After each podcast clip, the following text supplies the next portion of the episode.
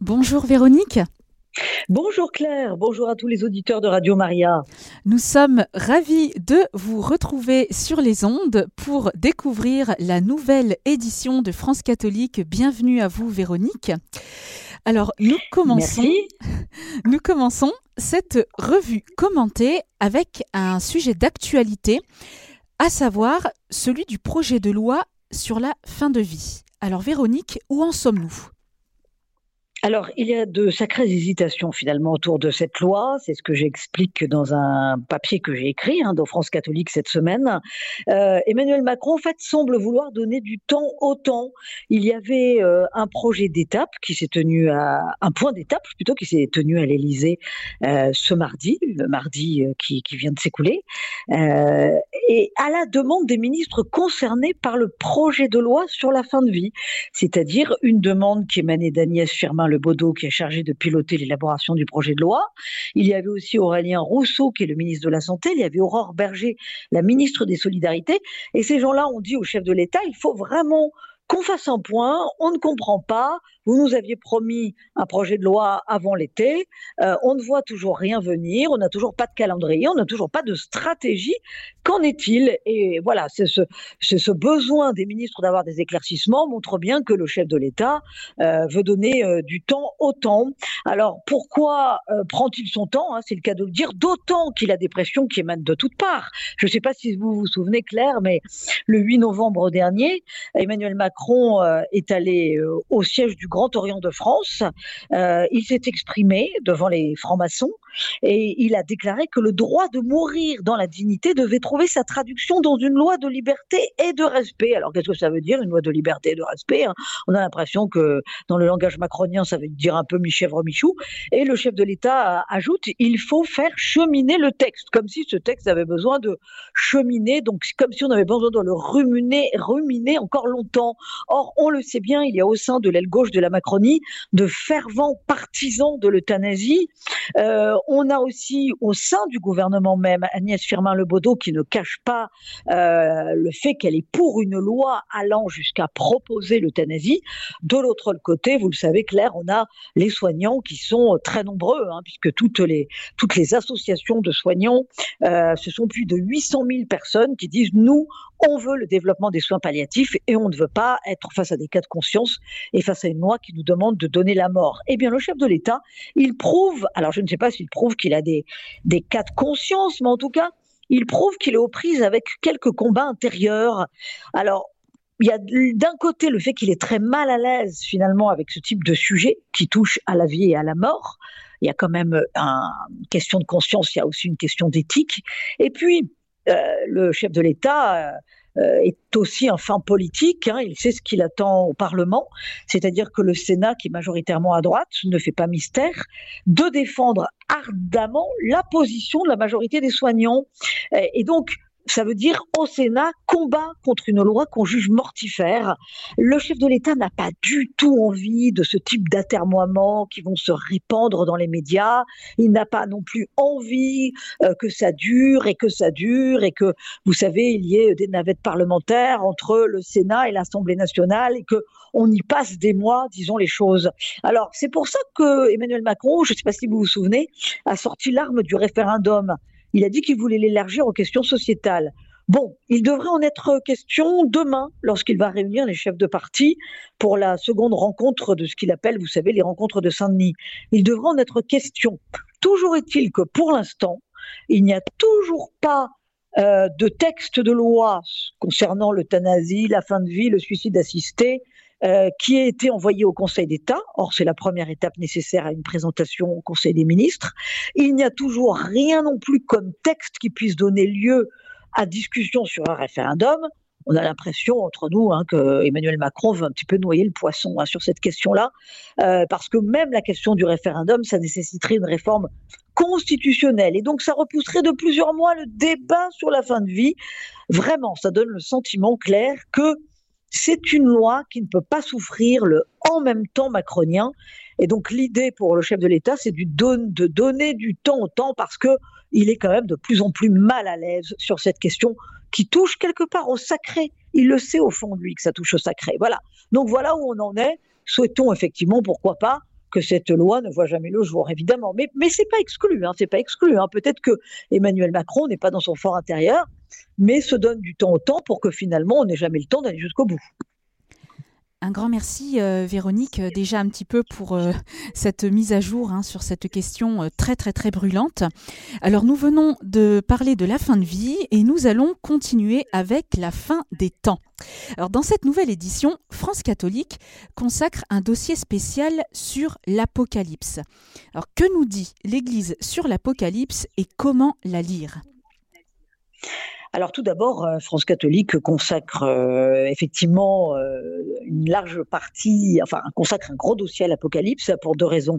La période, la, la, première, c'est qu'on arrive à la fin de l'année liturgique et qu'il est question donc dans les textes, dans les textes liturgiques que l'on entend à la messe de, de, plus en plus de, de textes qui s'en réfèrent à l'Apocalypse ou au jugement dernier ou à la fin des temps. Et puis la deuxième chose, c'est que nous vivons dans un monde où le discours médiatique est de plus en plus apocalyptique. On nous parle en permanence de fin du monde, de fin de la planète, de réchauffement climatique, de jeunes qui ne veulent plus faire d'enfants parce qu'ils ont peur justement d'un monde qui courrait à sa fin. Alors on, a, on s'est posé la question, mais finalement, euh, que nous disent les Écritures et que nous dit ce livre qui est quand même l'un des plus complexes de la Bible, hein, à savoir le livre de l'Apocalypse. Alors c'est vrai que le livre de l'Apocalypse, on ne sait jamais par quel bout le prendre, passez-moi l'expression, euh, parce que pour euh, certains, eh bien, euh, on va dire que bah, c'est un livre qu'il faut prendre d'une façon littérale et donc le vivre comme un texte de prophétie, vous avez le fameux signe 666, le signe de la bête qu'on essaie de voir un peu partout et qu'on peut éventuellement interpréter.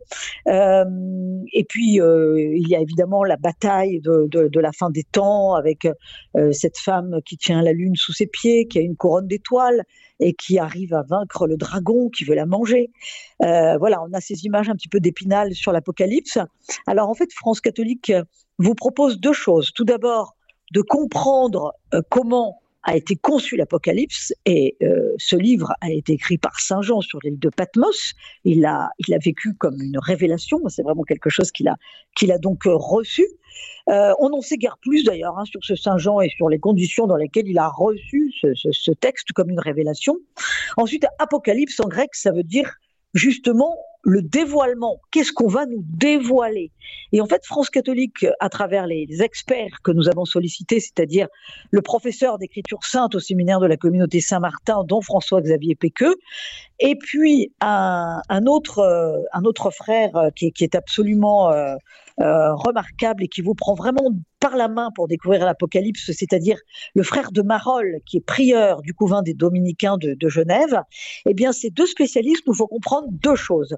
La première, c'est que c'est un livre qu'il ne faut pas lire d'une façon littérale. En revanche, il faut savoir en décoder les symboles. Et c'est vraiment là ce que vous fait faire dans ce dossier euh, France catholique en vous prenant par la main c'est-à-dire qu'est-ce que ça veut dire les sept églises, les sept sceaux, les sept portes, vous voyez, avec toujours cette idée de, de plénitude, avec le chiffre 7, qui est le chiffre parfait par excellence. Euh, qu'est-ce que ça veut dire de, de voir finalement, quand on prend au sens large le livre de l'Apocalypse, que Jésus, on est toujours au centre, eh bien c'est parce que c'est la figure centrale de la fin des temps, mais cela en fait n'a rien d'apocalyptique, puisque lui-même va venir nous prendre la main pour nous conduire au grand dévoilement, c'est-à-dire au, grand jugement. Et en fait, France catholique explique que nous ne devons pas avoir peur, un, de l'Apocalypse, euh, deux, de la fin des temps, d'abord parce que c'est déjà précisé dans l'évangile, hein, où Jésus nous dit tenez-vous prêts quand vous verrez certains signes arriver, etc. Ça peut arriver demain, clair, comme ça peut arriver dans mille ans. Toujours est-il que l'enseignement de l'Apocalypse se tient en deux choses. Il faut savoir se tenir prêt, et donc la France catholique vous explique bah, que se tenir prêt, comment se préparer à l'Apocalypse dans sa vie chrétienne, c'est être uni à Dieu, c'est vivre de charité, c'est vivre évidemment selon son contentement, et c'est essayer d'être saint, c'est d'être saint comme Dieu est saint. Voilà, donc ça c'est c'est un programme basique du quotidien et c'est déjà pas évident de le réaliser parce que ça demande une certaine exigence. Et puis la deuxième chose, c'est de ne pas euh, avoir peur de quoi que ce soit, c'est d'être au contraire dans la confiance en Dieu, parce que le grand message de l'Apocalypse, c'est un message d'espérance, c'est-à-dire un message en ayant la certitude que le bien est toujours vainqueur contre le mal. Et finalement, l'histoire du monde, elle est dans la main de Dieu, et Dieu donc sait très bien ce qu'il fait et ne laisse jamais tomber son peuple. Et justement, euh, euh, Véronique, nos sociétés occidentales, notamment à travers le cinéma, ont toujours montré une inquiétude viscérale sur la fin des temps. Et là, vous venez euh, déjà de nous donner quelques, conseils, à savoir d'être unis à Dieu, de se tenir prêt et de croire en ce message d'espérance sur la victoire du, du, bien. Alors, comment pouvons-nous vivre cette espérance en tant que chrétiens? Et surtout, comment parler des fins dernières à nos contemporains alors, c'est vrai que ce qui nous a amusé dans France catholique quand on a concocté ce dossier sur l'Apocalypse, et notamment sur les recensions de la fin des temps sur grand écran, on s'est rendu compte qu'il y avait mais vraiment beaucoup, beaucoup, beaucoup de films, et ce dès les débuts du cinéma. Pourquoi? Parce que ça épouse logiquement les craintes de toutes les époques, euh, les inquiétudes très matérialistes de la société occidentale. Ça tire toujours au matériel. Mon Dieu, ce que nous allons perdre, nous allons perdre une ville. Enfin, en fait, ça dit deux choses. Un, que l'homme est mortel. Deux, que les civilisations sont mortelles. Trois, que les villes sont mortelles. Hein. Par exemple, dans l'Apocalypse, on parle de Babylone. Alors, euh, on, parle aussi de d'empire, d'empire qui s'effondre, qui s'écroule. Ben oui, mais on se rend bien compte depuis la, le début de l'humanité qu'il y a effectivement eu de grands empires qui se sont écroulés. Voyez, donc euh, finalement, euh, on n'a pas à avoir peur de quoi que ce soit. Euh, en revanche, oui, il y a un lien avec les fins dernières, c'est-à-dire que l'homme a d'autant plus peur, et c'est ce que nous expliquons dans France catholique, l'homme a d'autant plus peur de l'apocalypse qu'il ne sait pas ce qu'il attend après la mort. Il n'est pas dans cette relation de confiance avec Dieu et avec Jésus-Christ. Et les fins dernières ne sont plus du tout abordées de nos jours. Dans le milieu même catholique classique, hein, qui a une catéchèse à peu près correcte, c'est rare qu'on parle de l'enfer, du purgatoire, du paradis. Maintenant, il y a une espèce de consensus pour dire que ah ben, quand on meurt, on va forcément tous aller retrouver euh, sa grand-mère ou ses parents au paradis, que globalement tout va bien se passer. On n'a pas idée qu'il faille être en capacité de se présenter devant Dieu, donc de se purifier, et que c'est pas une mince affaire. Euh, voilà. Donc un, effectivement, il faut réexpliquer les fins dernières, et les fins dernières, c'est et, là, ça rejoint la notion d'apocalypse, c'est-à-dire que au décès de la personne, quand nous mourrons, il y a ce que l'Église appelle le jugement particulier. Nous sommes jugés sur notre vie en nous présentant devant Dieu. Et puis, euh, l'Église nous apprend qu'il y a le jugement dernier, à la fin des temps, justement, quand Jésus revient, il convoque toute l'humanité et met d'un côté bah, ceux qui ont œuvré pour le bien et de l'autre ceux qui ont œuvré pour le mal.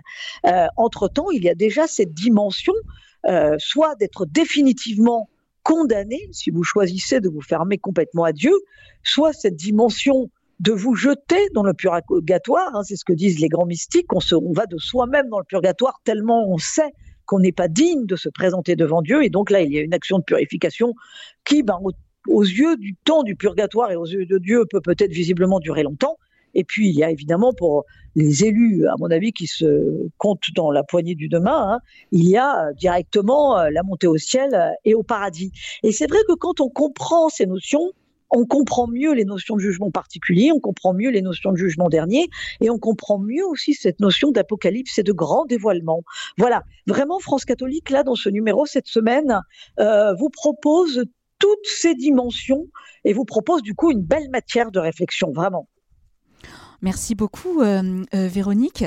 Euh, nous allons terminer cette revue commentée. Donc là, nous sortons un petit peu du sujet que nous venons d'aborder.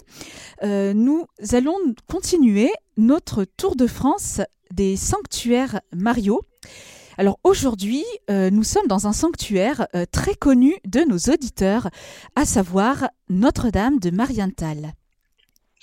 Alors, très connu de vos auditeurs, moi personnellement, je ne le connais pas, hein, donc je jalouse les auditeurs euh, de, Radio Maria.